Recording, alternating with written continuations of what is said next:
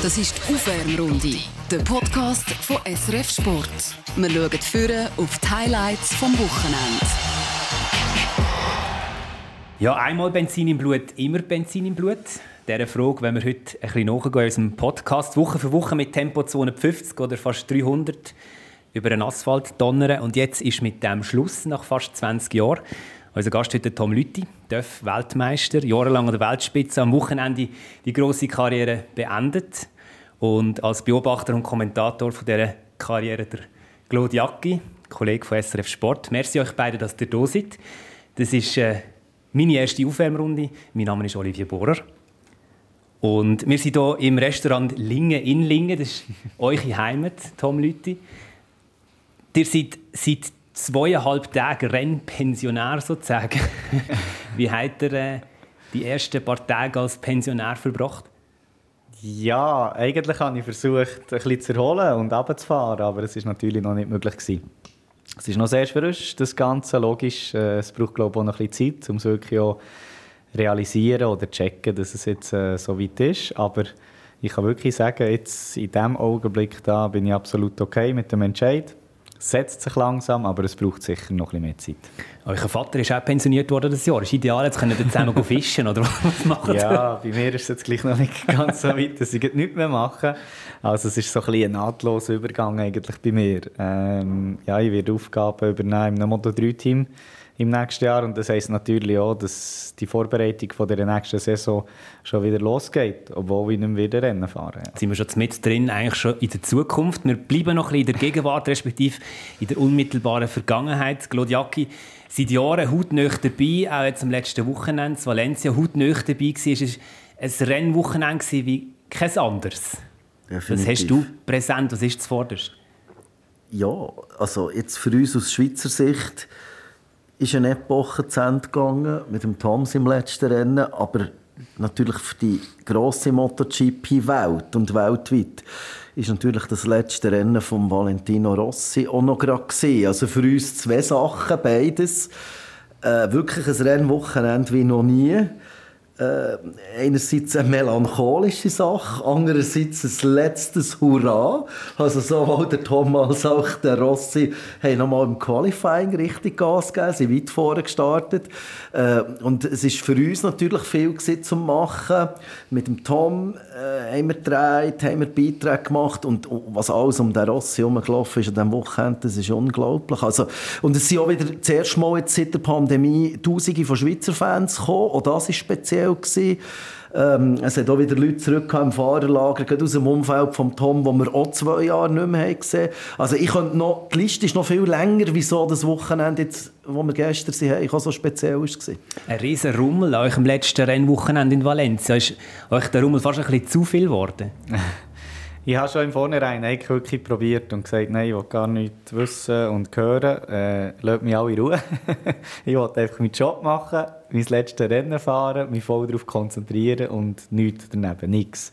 Natürlich ist mir das nicht gelungen. Äh, logisch, das Umfeld hat organisiert und gemacht und da und ich habe von den meisten Sachen nichts gewusst und da ist ja, während dem Rennwochenende eine Überraschung nach der anderen gekommen. Und ich musste wirklich müssen probieren, den Fokus zu behalten. Und das ist dann schlussendlich zu einer recht schwierigen Aufgabe geworden. Sogar während dem Rennen musste ich wirklich versuchen, müssen versuchen, die Gedanken beim Töpffahren zu halten. Also es war schon extrem viel gewesen, ringsum. Was waren das für Überraschungen, gewesen, wenn ihr die so ansprecht?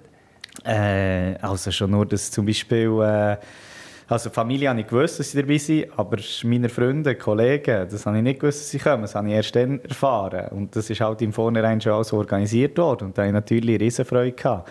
Oder auch von wirklich langjährigen Wegbegleitern über die ganzen Jahre, die sie dabei waren und sie jetzt eben bei diesem letzten Rennen auch wieder dabei waren. Und das, ist, äh, das hat mir extrem Freude gemacht. Ja, es war wirklich cool. Gewesen. Ja, ich dachte, okay, in der Zeit von Corona ist das relativ schwierig äh, wirklich alle Leute der zu haben, aber jetzt schlussendlich sind trotzdem alle der gewesen. und da ist wirklich so ein bisschen eins um das andere gekommen und immer mehr, immer mehr und das ist äh, schlussendlich wirklich zum Genießen gewesen. Ich habe wirklich tatsächlich vielleicht sogar noch ein bisschen mehr mitgelitten mit euch während dem letzten Rennen, wenn man auch schon so gespürt hat, ähm, dass ihr unbedingt das Rennen auch weit ins Ziel bringen, wenn man auch gemerkt hat, es ist mega viel los drumherum. Was hat denn das ausgelöst bei euch? Also die letzten sieben Runden habe ich zu mir nur noch gesagt, einfach kein Fehler, echt kein Fehler, ja nicht umkehren, ja kein Sturz jetzt. Also es war wirklich nur noch das im Kopf. Gewesen. Ich habe den Startplatz, klar, das ist wirklich äh, das ist so das Highlight gewesen, noch. Das, das Training am Samstag in diesem Qualifying können zu fahren und noch einmal so richtig zu spüren, wie es funktioniert, wenn es eben funktioniert. Da habe ich wirklich ein Hammergefühl konnte schnell fahren und bin zweiten Startreihe gestanden. Und dann wollte ich den Platz umsetzen im Rennen.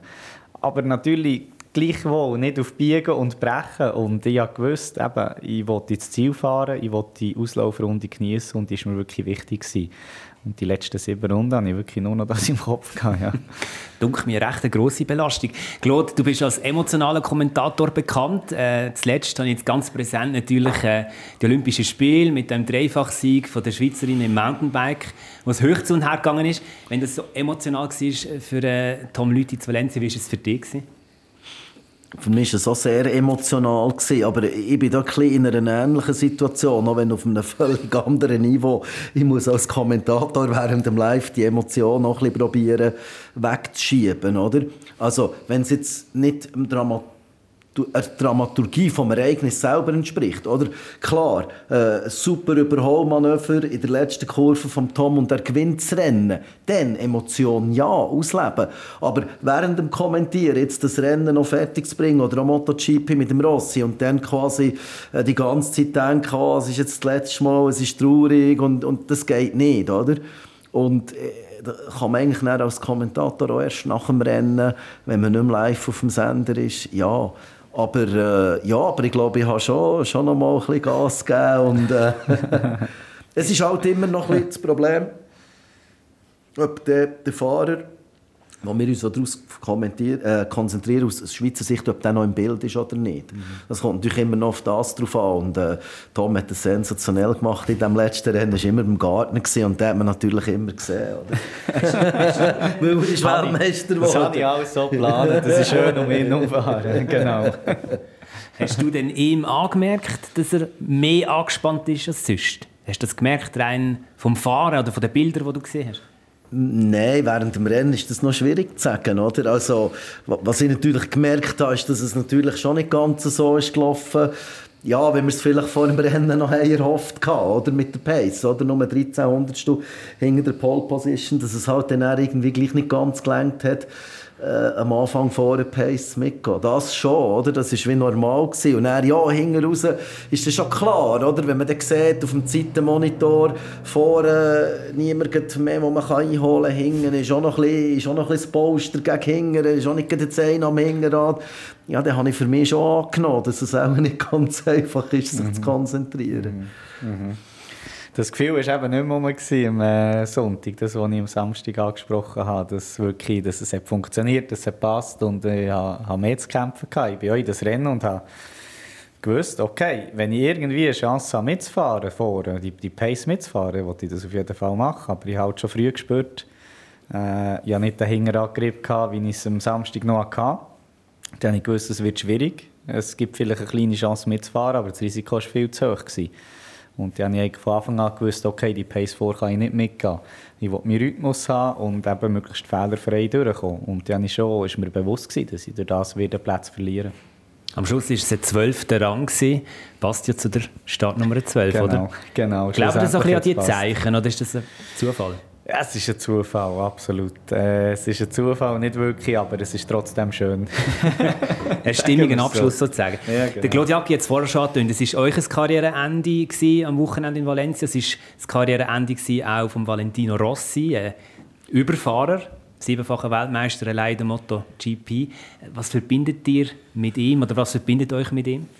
Es, äh, ich habe als kleiner Gil schon ein Poster im Zimmer von äh, Valentino Rossi. Also eigentlich immer. Ich kann mich noch erinnern, als ich in, in den Zirkus hineinbekam, in das Paddock von der WM, beim ersten Rennen im, am Sachsenring, wo ich war, habe ich ein Foto gemacht mit ihm zusammen. Und das war natürlich wow, gewesen, absoluter Held. Und das ist er auch äh, heute noch für mich. Er hat extrem viel geleistet, extrem viel beitragen, vor allem für den Sport. Er hat äh, den Sport an sich viel, viel bekannter gemacht, als es schon war. Und was er erreicht hat, ist natürlich äh, äh, unglaublich. Also es sind wirklich riesen, riesen Erfolge gewesen und das ist schlussendlich jetzt, okay, es ist Zufall, aber dass am gleichen Tag, äh, wie er die aktive Karriere aufhört, ist äh, gleich speziell. Nochmal so ein Zufall oder eben kein Zufall, je nachdem, wie man es sieht. Genau. Ja. Wir sind schon mit drin im äh, Aufwärmen, passend zur Aufwärmrunde von diesen alten Geschichten und wir haben ein paar Töne mitgebracht, die wir abspielen wollen, euch beiden natürlich. Und ich will echt gar nicht zu viel verraten, sondern wir hören einfach mal und holen dann ein bisschen ab, was im Kopfkino abgeht. Ich bin schon froh, dass, dass jemand dabei ist von daheim, so mit jemandem, wo man normal reden kann. Wenn nicht irgendwie noch Hochdeutsch oder so. das, ist, das ist nicht fair jetzt, oder? Ja, aber das war genau dann, oder? Erstes Rennen am Sachsenring, Das war wirklich, wirklich am Anfang, ja, genau, ja. Das war halt das Hochdeutsch noch äh, ja, eine Herausforderung. Gewesen, Wenn das die grösste Herausforderung ist, dann ist sie nicht so tragisch, oder? Das ist nicht so tragisch, nein. Ja, dann sind sicher äh, grosse Probleme, die später zu kleinen Problemen geworden Das ist halt normal in den Anfängen. Aber äh, ja, äh, es ist halt schon lange her und äh, trotzdem kann man irgendwie noch ein bisschen erinnern, ja, wie ich mich dann gefühlt habe. 2002, 15 Seiten gewesen. Wie hat er sich denn gefühlt? Wie muss man sich das vorstellen? Klein Thomas sozusagen in dem genau. grossen Paddock mit den genau. internationalen Stars. Wie, wie ist das? Gewesen? Genau, es ist genau so, habe ich gefühlt. Also ein bisschen am Platz eigentlich. ich bin wirklich dort in der Welt gestanden, plötzlich, wo ich nur noch gestaunt habe, den ganzen Tag. Ich meine, ich habe den Jungs im, im, im Fernsehen zugeschaut, wie die fahren. Und dann bin ich plötzlich mit ihnen auf der Strecke gewesen. und gleichzeitig gefahren. Mit Namen wie Manuel dann zumal, der wirklich äh, stark war, Weltmeister wurde, ich weiß nicht, sogar in diesem Jahr. Und äh, ich kann mich noch gut erinnern, im ersten Training äh, habe ich schon gedacht, okay, jetzt fahre ich gar nicht so schlecht, ich bin relativ schnell unterwegs. Und dann äh, hat der Pocciali mich aussen überholt, ist mir vorbei, zwei Kurven später habe ich ihn nicht mehr gesehen, weg. Und dann habe ich eigentlich erst gecheckt, wie schnell dass man überhaupt mit diesen Töpfen fahren kann. Das habe ich bis dann gar nicht gewusst. Also ich wirklich dort ins kalte Wasser geschossen worden ich habe nur noch gestaunt, wo bin ich jetzt überhaupt, was geht da ab? Und dann habe ich erst, oder, oder dann habe ich relativ schnell müssen lernen und verstehen, wie das überhaupt funktioniert, wenn ich dort weiterhin bleiben Also seid ihr tatsächlich wie so ein bisschen als Töffli-Bub dort hingekommen und hat das erste Lehrgeld gezahlt? Ja, ja, das ist so, ja. Es hat natürlich auch vorher schon Momente gegeben, okay, äh, zur richtigen Zeit am richtigen Ort sein, das richtige Rennen gewinnen, die richtigen Leute zuschauen, die, die Glücksmomente, sage ich jetzt einmal, die, die Zufälle hat es schon gegeben und die haben schon müssen sein, dass ich überhaupt dorthin bekomme. Aber dort ist mir wirklich an diesem Tag, an diesem Sachsenring, an diesem ersten Rennen, ist mir schon be bewusst worden, äh, was überhaupt abgeht. Oder äh, ja, dass ich einfach noch niemand bin und dass ich noch viel muss lernen muss. Magst du noch an die erste Begegnung mit dem Tom Lüthi erinnern? Ja, für mich war es natürlich ein speziell, weil ich bin erst später natürlich eingestiegen. Also ich bin eigentlich nach dem Titel eingestiegen und äh, so das erste Grosse für mich war halt, dass, sie, dass wir an dem Tag, wo das letzte Rennen 05 in Valencia war, dass ich halt viel vor Ort war und es hat jeder braucht, Leute, die doch ein bisschen fix sind mit Zusammenschneiden, Zusammenfassung. Und ich habe einfach Sportpanorama eigentlich den grossen Bericht gemacht von dem Tag, oder, vom, vom Titel. Äh, das war so ein bisschen das Erste, gewesen, da sind wir noch nicht direkt in Kontakt gekommen und dann aber eigentlich erst ein Jahr später, wo es dann äh, noch einen zweiten Kommentator gebraucht neben Herbert Zimmermann, der das dann kommentiert hat, ähm, und man mich gefragt hat, ob ich dort einsteigen will. Und jawohl, äh, dann bin ich dann mal mit und das war Ende 06. Und dort haben wir uns dann eigentlich erst lernen kennen, mhm. sozusagen. Ja. Dann war Klein Thomas nicht im Ganzen so klein, gewesen, sondern schon der Tom Lütti hat sich schon einen grossen Namen gemacht mit dem, mit dem Titel 2005, den der Claude auch gerade angesprochen hat. Der hat mich dort in eine total neue Sphäre katapultiert und zwar unglaublich früh. Absolut, ja. Und ich so überhaupt nicht können handeln hinter und vorne. Ich war überhaupt nicht für das parat und habe auch nicht damit gerechnet. Und ja, gar nicht gecheckt, was das überhaupt auslöst, was jetzt da mit mir passiert. Und das ist mir im nächsten Jahr dann auch ein zum Verhängnis geworden, weil ich einfach nicht gewusst habe, wie ich damit umgehen. Es war einfach too much, es war zu viel in diesem Moment. Aber jetzt natürlich im Nachhinein, wenn ich zurückschaue, ist es genau der Moment, gewesen, der Titel, wo auch die Karriere weiterhin im Leben gehalten hat. Also es war schlussendlich auch ein Antrieb gewesen, für weiterzumachen und für weiter zu bestehen, ganz klar. Aber in dem Moment, wo ich den Titel gewonnen habe, ist alles über mich gebrochen und ja, ich habe wirklich, also ehrlich gesagt, ich habe wirklich Mühe damit, ja, das zu handeln. Die beschreiben das so eindrücklich. Was hättet ihr denn nicht können handeln, wenn ihr das ganz, ganz konkret müsstet beschreiben? Echt Rummel um, um meine Person schlussendlich und die Anfrage überall links, rechts hier und ich bin, ich weiß nicht, ich bin vielleicht halt einfach so erzogen worden, habe es allen recht machen und wirklich allen gerecht werden und das habe ich einfach nicht geschafft. Das habe ich absolut nicht geschafft, weil das Interesse so groß war. Zum Glück war es so groß, aber ich habe es einfach dann organisatorisch wirklich nicht hergebracht. Und das braucht halt irgendwann Energie. Und die Energie dann vielleicht ein bisschen gefällt eben im, im Jahr darauf. Ist es nicht einfach auch ein bisschen, eben, wir wissen es jetzt, viele Jahre später. Es hat die Karriere extrem immer gestützt, verlängert sicher auch. Mhm. Aber ist es dann ist es schon relativ lang auch einfach eine Hypothek gewesen, oder? Also da ist mal die Erwartungshaltung, die sich dann aufbaut durch einen Rummel von außen, wo man vielleicht dann selber noch ein bisschen stärker spürt und, und dann auch an sich selber. Ich meine, man ist jetzt im Nachhinein ist klar, man hat dann schon so in 250er gehen, das Jahr mehr noch mit Honda 125er ist auch nicht gut gewesen, aber das ist glaube ich schon noch recht lang gegangen dass das dann noch nachgehalten hat. Oder? Auf jeden Fall, ja. Es hat extrem lang, eigentlich, wirklich. Was dann sicher auch ein Moment war, das Jahr darauf, ein schwieriges Jahr, also da bin ich schon oft in der Top 10 gewesen, aber einfach nicht mehr so selbstverständlich vom Podest, wie es eben 2005 war.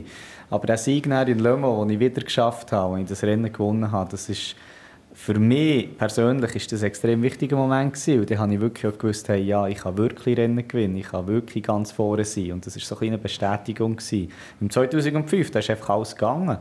Ich habe nicht gewusst, warum ich ein Rennen gewinne oder warum ich es verliere. Ich bin einfach dort ein bisschen fahren und es hat funktioniert. Bis zuletzt raus. Und nachher im Jahr darauf ist es eben nicht mehr einfach so gegangen. Und da habe ich schon extrem viel gelernt und zum Glück ist die Bestätigung in äh, Le Mans. Ja. Also 2005 war ja wirklich ein verrücktes Jahr. Gewesen, oder? Ihr holt den Titel in der 125er-Klasse, äh, drei Jahre nach dem Debüt. Äh, und nachher werden dann noch Sportler des Jahres und stechen den Roger Federer raus, der ja. notabene ein paar Wochen später Weltsportler des Jahres wird.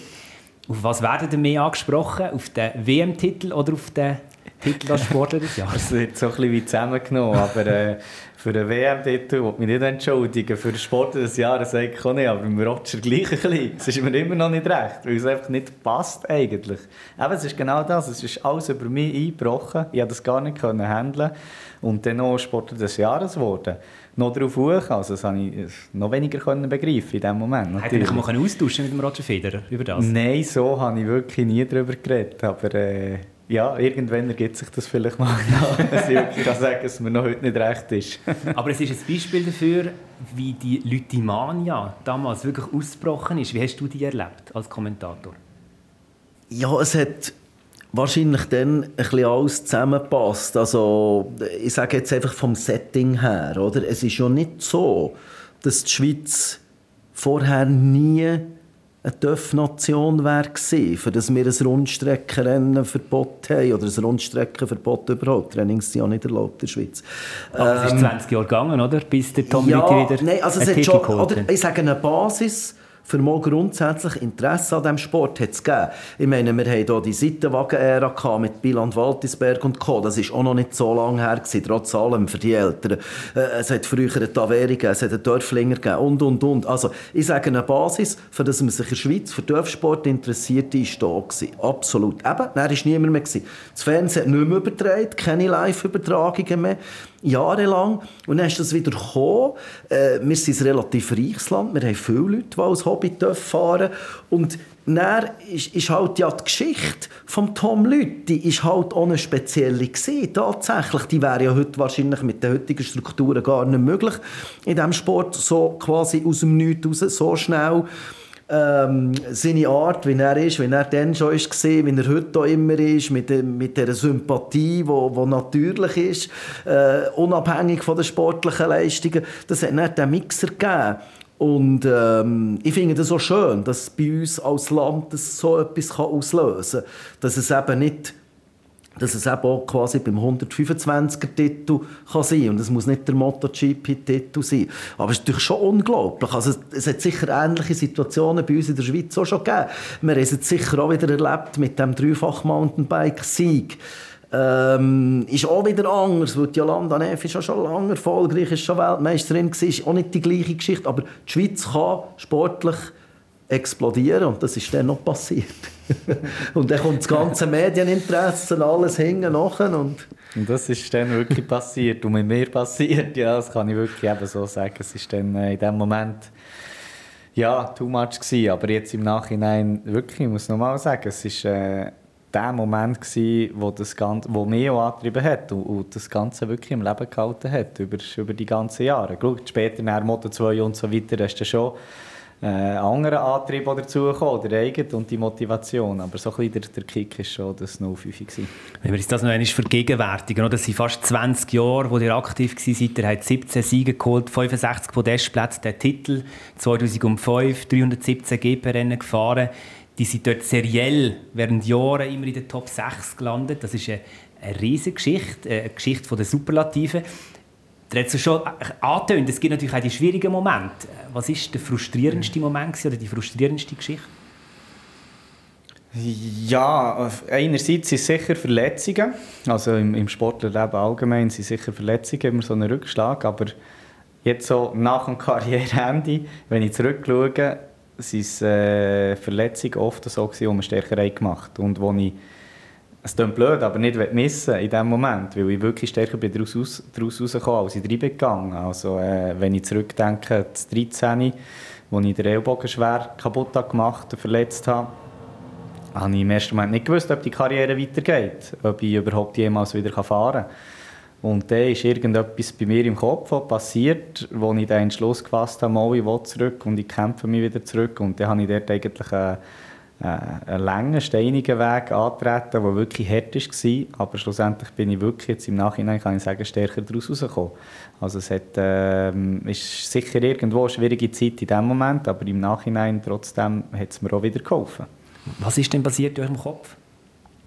Ich glaube, das ist einfach wirklich der Entschluss und die Überzeugtheit von sich selber zu haben, dass ich so wieder arbeite, äh, dass ich wieder zurückkommen kann und dass ich es allen kann beweisen und mir selber kann beweisen kann, dass ich, dass ich noch fahren kann, dass es funktioniert. Und das war natürlich auch viel Arbeit gewesen, mit der ganzen Physio, Reha und so weiter. Und das hat irgendwie auch in mir innen und auch im Kopf etwas ausgelöst mit, ja, mit Selbstvertrauen, hat das sicher auch zu tun. Wir können vielleicht auch hier kurz reinhören. Wir haben einen Ton, wie es dort tönt hat in dem 13, wo ihr mit der Reha beschäftigt seid, wo man wie schon auch gemerkt hat, das kommt wahrscheinlich wieder gut. Aber ähm, ja, hören wir doch mal rein, wie das dort tönt. Es war ähm, ja, ein richtiger Rückschlag. Gewesen. Äh, vor allem, als ich realisi realisiert habe, wie schlimm das der Unfall ist, was wirklich alles kaputt ist gegangen, ist es eine schwierige Zeit gewesen. Es war auch eine schwierige Operation gewesen und vor allem die Erholung der OP hat äh, recht viel Zeit gebraucht. Also es ist ja schon spannend. Es ist passiert bei einem bei einer Testfahrt, notabene in Valencia, wo ihr jetzt das letzte Rennen gehabt wo ihr auch Weltmeister geworden seid. Also das Valencia hat irgendwie so ein kleine, fast ein roten Faden in eurer Karriere. Ähm, was hat denn so lange gebraucht? Also es ist ja wirklich an einem seidenen Fäden gehangen, oder? Absolut, ja. In erster Linie war es ähm, die Operation, gewesen, natürlich, ganz am Anfang. Also der, der Arzt, der Chirurg, der mich operiert hat, dann, das ist mittlerweile eine Freundschaft geworden. Der war beim letzten Rennen auch dabei. Jetzt. Also, äh, er hat äh, sehr viel dazu beigetragen, dass ich überhaupt äh, wieder fahren konnte. Also zuerst mal musste die Operation gut kommen. Das hat er Hammer gemacht. das hat wirklich wieder funktioniert, der Arm. Und nachher ist es wirklich einfach ähm, halt Kraft wieder aufbauen, die ganzen Nerven und so weiter im, im Arm, wirklich mit Bewegungstherapie und so weiter, äh, ist das ein langer Weg gewesen. Dann habe ich ähm, auf diesen Strecken, je nachdem, je nach Streckenverlauf, ist es zum Teil besser gegangen, ist es einfacher für mich. Und dann hat es Strecken gegeben, die zum Beispiel schnelle Richtungswechsel haben, wie in Texas, Austin, wo ich einfach mehr Mühe damit hatte, wo ich mehr zu kämpfen hatte. Da hatte ich immer Stechen, ich hatte Schmerzen. Gehabt. Und das ist es dann sogar über mehrere Jahre, habe ich wirklich daran arbeiten und habe sogar von Jahr zu Jahr, auch Jahre danach, noch gespürt, ja, es wird immer noch besser, ich kann immer noch besser werden mit dem Arm und ich muss einfach weiter arbeiten. Also es hat wirklich schlussendlich ein Jahr gebraucht. Ne? Aber das Physische ist ja das eine. Also rein der Fakt, dass man Schmerzen hat, die einem behindern. Und dann gibt es natürlich noch die mentale Komponente nach so einem Sturz mit so Folgen, wo Karriere auf Messer schneiden, hat es viel Überwindung braucht, um wieder auf einen Töpf zu hocken? Mm, Jein, nein, Überwindung nicht wirklich. Für mich war eigentlich jeder Sturz immer so, gewesen, ich musste wissen, warum und wieso. Also ich musste es analysieren, auseinandernehmen. Am einfachsten war es immer, wenn ich selber einen Fehler gemacht habe. Dann habe ich okay, das nächste Mal machst du den Fehler nicht mehr, passt, weitermachen. Und bei diesem Sturz war es so, gewesen, dass ich einfach nichts dafür konnte. Ich bin abgeschossen worden vom anderen Fahrer und das war der Fall auch klar, gewesen, wieso und warum. Und das konnte ich das mental eigentlich auch immer können, gut einordnen, ähm, verarbeiten, abhaken und weitermachen. Also das ist ja eh das, was mich über all die Jahre immer am meisten beeindruckt hat. Weil ich bin ja bei vielen anderen Sportarten oder bei, äh, wo auch Helme angelegt werden, sei es beim Velo, sei es beim Eishockey, beim Bob. Aber was mich allgemein äh, bei euch Spitzen, Piloten und aber auch insbesondere beim Tom Lütti immer wieder fasziniert hat, der ist irgend wirklich ein heftiger Abflug gekommen. Also wirklich, äh, es kommt mir jetzt gerade ein Beispiel in den Sinn. Es war, glaube ich, 2007 gewesen, Phillip Island. Warm-up, 250er dort in der schnellen rechts Siberia mit über 200. Wirklich raus ins Kiesbett. Der Töff war nicht mehr zu brauchen. Die grosse Frage war, gibt es überhaupt ein Rennen? Weil der Töff war absolut zerstört. Gewesen. Der Lorenzo, der dann ist Weltmeister wurde, hat nach seinem Team sogar gesagt, äh, jawohl, gebt dem Team von Tom Lüthi Ersatzteile, dass er fahren kann. Und ich weiss das noch genau. Ich, ich dachte, jetzt muss ich schauen, ob der fahren kann, ob der Töffner. Mhm. Übersehen sie immer die Container, oder? Nicht im Truck hin. Dann habe ich dort geklopft, bin rein, ist Tom Lüthi im Eckeli gehockt. Äh, kreideweiss im Gesicht. Also wirklich wie ein Lindtuch. Das Dauerli Pasta dran, so irgendwie drum gestochert. Und dann bin ich reingekommen und gesagt, ja, ist alles gut, ist alles gut, ich fahre zu rennen, aber... und das haben wir immer auch erstaunt. Also immer der Wille, jawohl, eben weitermachen und mal sagen, es heisst ja immer, wenn einer stürzt, heisst es immer Rider okay, oder? wenn er bei Bewusstsein ist.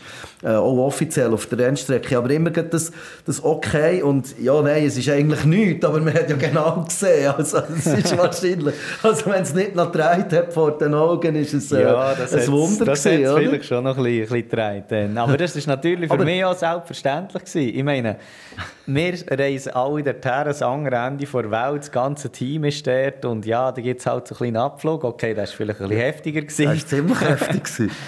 Aber wir sind dort, parat, das Rennen findet statt, wir sind wegen diesem Rennen da. Also wieso? Wenn es irgendwie geht, dann wird das Rennen noch gefahren. Das war für mich selbstverständlich. Gewesen. Aber was, eben das, was ich jetzt darauf raus will, was aber ganz erstaunlich war, ist immer nach so Abflügen kommt aber nirgends ein Superrennen. Also nicht nur dann jetzt im Motto 2 Silverstone äh, nach quasi K.O. Äh, Hirnerschütterung äh, im, im, Rennen vorher. Auch dort, wenn nämlich nicht, wenn ich es richtig im Kopf habe, nicht beim Zusammenbauen vom neuen Dorf irgendwo mit einem Kabel etwas nicht wäre gut gewesen, dann wäre es der zweite Platz geworden, hinter dem Lorenzo in diesem Phillip Island. Und jetzt ist es irgendwie mit einer halben Sekunde Rückstand auf Platz 2, ist dann, glaube ich, vier oder fünf gewesen. Also wirklich nur wegen dem technischen Defekt nicht zweit geworden. Mhm. Dann in einem starken Feld nach so einem Crash, einfach nur ein paar Stunden später, wie machen wir das? Oder aber hilft es vielleicht sogar das noch? Ich weiß es nicht, der Sturz. Schläge auf den Hinterkopf erhöhen das Denkvermögen, oder wie geht das?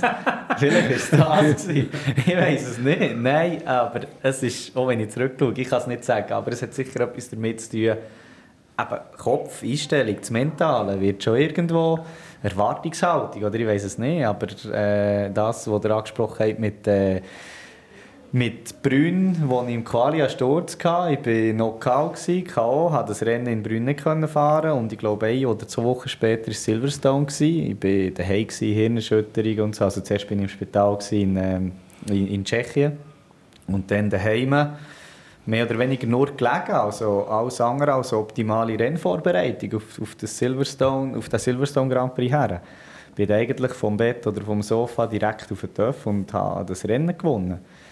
Und da habe ich mich dann schon gefragt, also wieso habe ich jetzt das Rennen gewonnen? Wieso ist das gegangen? Es ist eigentlich gar nicht möglich. Äh, wieso ist es denn gegangen? Eben, ich weiß es nicht wirklich, aber es hat glaube wirklich viel mit der Erwartungshaltung zu tun. Sicher vom Umfeld auch. es war keine Erwartung da. Gewesen. Ja, der soll jetzt einfach zuerst mal wieder fahren und schauen, wie es geht überhaupt, ob er kann und so weiter. Aber noch viel grösser ist, glaube ich, der Einfluss von mir persönlich. Einfach von mir selber. Nichts erwartet. Einfach gefahren, locker drauf sein und fahren. Und das hat funktioniert. Aber ja, natürlich nicht jedes Mal können mich K.O. schlagen vor einem Rennen, ich nicht schnell war. Wenn ich hundertprozentig sicher wäre, hätte ich es vielleicht machen aber Das kommt mir jetzt extrem bekannt vor. Ist mir gerade in den Sinn gekommen, warum.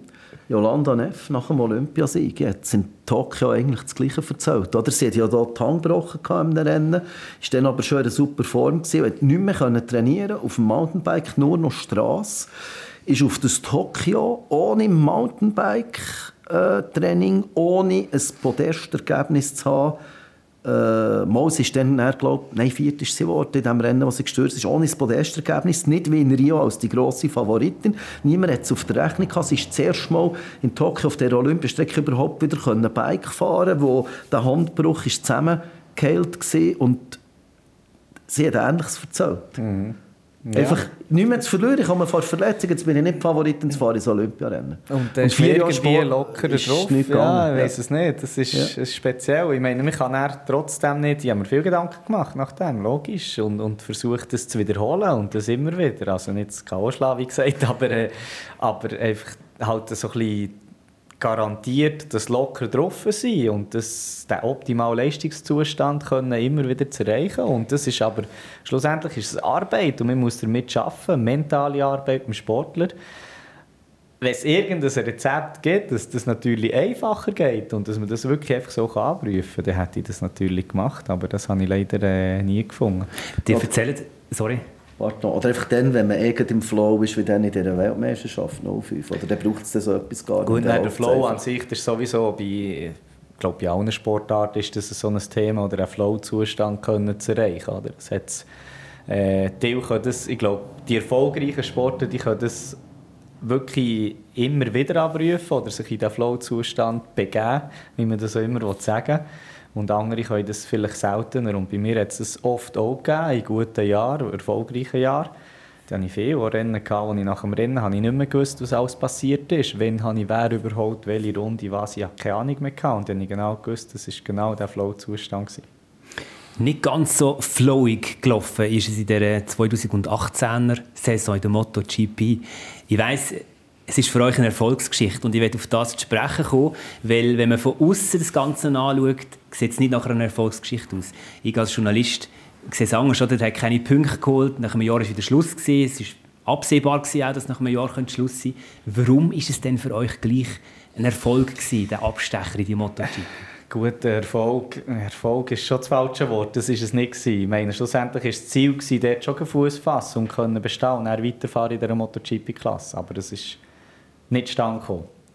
Äh, trotzdem Highlight, als Highlight würde ich es bezeichnen von der Karriere. Ich glaube, das ist eher richtig. Also sicher der Weltmeistertitel als Highlight, aber eben, ich habe gesagt, das 18 ist schon ein Highlight, weil ich einfach in dieser MotoGP-Klasse war. Ich hatte das Gefühl, mal von, von einer MotoGP-Maschine zu bewegen. Äh, bin mit dem Valentino Rossi Startaufstellung gestanden. Er hatte dann oft schlechte Qualis gehabt. Da ist er sogar manchmal neben mir gestanden, Startaufstellung. Okay, das ist das einfach das Highlight und vielleicht irgendwo gleich cool gewesen, aber es ist äh, ein schwieriges Jahr gewesen, aus sportlicher Sicht ganz klar. Ähm, nicht erfolgreich und eigentlich schon von Anfang an, vor Saison, ab dem zweiten Rennen ungefähr, ist es eigentlich schon klar gewesen, dass das Team ist verkehrt, wirklich verkehrt. Das Management hat äh, nicht mehr funktioniert in diesem MotoGP-Team dann zumal. Also schlussendlich irgendwelche organisatorische Sachen normale Sachen, die man untereinander bespricht, sind nur über Anwälte gegangen. Also man hat nur noch mit Anwälten kommuniziert, E-Mail austauscht und so. Und so funktioniert das Rennteam nicht. Und da war es mir natürlich schon bewusst, gewesen, ja, das kann nicht funktionieren, das kann nicht gehen. Ich muss das Jahr einfach durchsuchen, durchbeissen und hatte eigentlich früher schon wieder die Moto 2-Klasse im Kopf gehabt. Das ist jetzt quasi die Retrospektive. Hören doch noch kurz rein, wie es tönt hat vor dem ersten MotoGP-Rennen. Äh, das ist nämlich schon noch spannend. Den habe ich noch nicht gewusst. Ja. Für mich ist es vorher, bevor ich das erste Mal auf dieser Maschine gehockt ist es schwierig abzuschätzen was muss ich überhaupt auslehren, wie wird sich das anfühlen. Und jetzt nach diesen Tests weiß ich natürlich schon, es ist sehr viel. Es sind sehr viele Sachen, die ich muss lernen muss, die ich muss verstehen muss. Und es sind wirklich einfach so Lehrschritte, die man muss durchmachen muss, wie zum Beispiel auch eine Linienwahl. Man muss andere Linien fahren oder der Fahrstil muss man anpassen oder mehr mit der Hinterradbremse arbeiten. Also es sind wirklich viele technische Sachen, fahrtechnische Sachen, wo man zuerst muss verstehen muss, dass man es dann umsetzen kann. Meine Karriere beschränkt sich auf 45 km/h pro Stunde so einem Scooter, und ich habe mein Gimmi gefahren bin damit. Ich kann das nicht nachvollziehen, was man muss leisten als MotoGP-Fahrer was die Faszination ausmacht, auf so einem Dörf zu hocken. Was Gut. ist es? Äh, 45 km/h kann auch schnell sein, es kommt darauf an, wie eng das Kurve ist. das ist so. Nein, es ist äh, natürlich eine andere Dimension nochmal, die MotoGP-Maschine. Eigentlich, es reden halt immer alle vor, vor Geschwindigkeit. Die ist natürlich schon, das geht irgendwie gegen 350 km/h, die, die Tempi, das ist, das ist heftig, das ist schnell, aber es sind noch viel mehr andere Sachen. Es ist vor allem die Beschleunigung, wo man am Anfang einfach Mühe hat. Ich bin vor einer Moto 2 Maschine gekommen, auf die MotoGP-Maschine, die einfach das Doppelte an Beschleunigung hat und wo man einfach ständig damit kämpft, dass überhaupt das Vorderrad am Boden bleibt. Also das sind wirklich Gefühl, wo man dort hat, wo man eigentlich die Kraft, die man probiert zu bändigen, die fast nicht möglich ist, wo man fast nicht kann beschreiben kann. Das muss man wirklich gespürt haben. Und das ist halt etwas, was ich erlebt habe, gespürt habe. Und das ist, äh, ja, erfolglos gewesen, aber trotzdem ist es gleich irgendwo faszinierend gewesen. Ist es für euch wichtig, dass ihr euch MotoGP-Fahrer nennen Nein, gar nicht. Nein. Schlussendlich nicht. Es ist... Äh, Nein, für mich ist es mehr wirklich persönlich gespürt zu haben, wie, wie fühlt sich das an. Wenn ich jetzt so zuschaue, einem MotoGP-Fahrer oder einer Klasse eben zuschaue, dann weiß ich genau, wie sich das anfühlt, was abgeht, wenn, wie, wo, was. Ich kann viel mehr nachvollziehen. Obwohl das irgendwie vorher Moto 2 bin gefahren, aber trotzdem, ich habe es immer nur ein bisschen erahnt, wie es könnte sein, so eine MotoGP-Maschine zu fahren, aber ich habe es trotzdem nicht gewusst. Und jetzt weiß ich es. Das ist das, was, glaube ich, zählt. Claude, aus deiner Perspektive, der Tom Rüthi sagt selber, sportlich ist es keine Erfolgsgeschichte gewesen, aber man weiß, was nachher kommt in der nächsten Saison, wo er gerade wieder durchstartet in der Moto 2, ist es wahrscheinlich gar nicht so ein schlechter Entscheid im Nachhinein. Es war gar kein Entscheid. Es hat keine andere Möglichkeit gegeben. Es ist eigentlich schon bei der Vertragsunterzeichnung klar gewesen, äh, dass der Platz in dieser Königsklasse für einen Schweizer wo vielleicht auch nicht die nötige Lobby hat und der Background für auch sonst so einen Platz zu bekommen, dass es den im Jahr darauf noch gibt. Also der Tom Lüthi und sein Manager Daniel Lepti eigentlich dort unterschrieben mit dem Van der Straat und genau gewusst, das ist ziemlich sicher eh nur ein Jahr. Es hat ein Wunder müssen passieren. Äh, man redet immer von zum richtigen Zeitpunkt, am richtigen Ort. Es hat aus einem Wunder raus müssen irgendein Podest kommen, ein Rennsieg, am Anfang keine Ahnung. Und dann ist es aber eigentlich schon die Verletzung noch im Herbst vorher gewesen, in Malaysia mit dem Wintertraining, wo, ich, wo, wo ich eingeschränkt war, mit den Wintertests verpasst, wo das alles wiederum schon gar nicht mehr möglich hat gemacht. Und darum, ich bin mega froh, hat es das Jahr gegeben äh, die Möglichkeit, aber es ist halt letztendlich auch ein bisschen wrong time, wrong place gesehen. In anderen Phasen der Karriere sicher richtig. Und das ist natürlich schon klar dass wenn man dann zurückkommt vom MotoGP wieder in die sehr umkämpfte Moto2-Klasse, wo dann wieder die Linie alles anders ist, der Töff anders, wo wieder noch neue junge Jungen raufkommen. Der Tom Lüth ist der Einzige, der dort ist zurückgekommen in die zweithöchste Klasse oben runter, wo sofort wieder ist schnell war. Oder Laus hat länger gebraucht, der jetzt wieder vorne dabei ist. Andere haben es gar nie mehr geschafft ähm, sind dann ziemlich schnell wieder aus der ähm, Moto 2 rausgefallen oder sind jetzt gerade rausgefallen, auch nicht, weil sie zurückgetreten sind. Also das war absolut faszinierend. Gewesen, he? Zurückkommen, es war klar noch der Wechsel auf die neuen Triumph. Motoren, aber dort wieder vor, reinfahren. Also, das ist extrem speziell. besser Moto 2 gefahren nach dieser MotoGP-Erfahrung? Anders würde ich sagen. Wie? Anders. Wie aber, anders? Nicht, aber nicht anders im Sinn von, weil ich etwas anders gefahren habe, sondern anders von der Einstellung her. Für mich war klar, gewesen, eigentlich schon während dem, während dem MotoGP-Jahr, ich habe da noch eine Rechnung offen und das kann es wirklich nicht sein. Also ich habe mich dort schon extrem machtlos gefühlt, schlussendlich ist ringsum, wie ich es gesagt habe, das Management, das Team zusammengeht. Da haben wir Fahrer nichts dafür können. Es ist einfach passiert. Also wir waren einfach machtlos und haben nichts können machen. Wir sind allein da gestanden. Und das hätte es für mich nicht können sein in dem Moment. Ich habe gewusst, dass ich noch schnell fahren durfte und das wollte ich auch beweisen, mir selber auch beweisen und zeigen. Dem habe ich früher geswitcht vom Mentalen her. Schon während dieser Saison im 18. hatte ich wirklich die Einstellung auf, auf das 19. schon gehabt. Und ab dem, wo wir den Vertrag haben unterschrieben haben, bei diesem äh, Intakt-Team, bei diesem deutschen Team für das 19. habe ich gewusst, okay, äh, das wird ein wichtiger Moment sein und ich habe mich richtig darauf vorbereitet und richtig darauf eingestellt und das hat mir dann äh, schon geholfen, ja, dass ich dort eigentlich wieder sofort habe, Erfolg können haben. Es gibt ja noch eine andere Rechnung, die ihr nicht werdet können begleichen. Euch fehlt der Titel in der Moto 2. Genau. Ihr seid mehrmals sehr genau. nah dran gewesen. Fuchst nicht das heute, dass das, das nicht geschafft habt? Das ist so ein das Einzige, ja, wo, wo ich wirklich ja, so ein bisschen hinten nachgesäckelt bin und es eben auch nie ganz geschafft habe.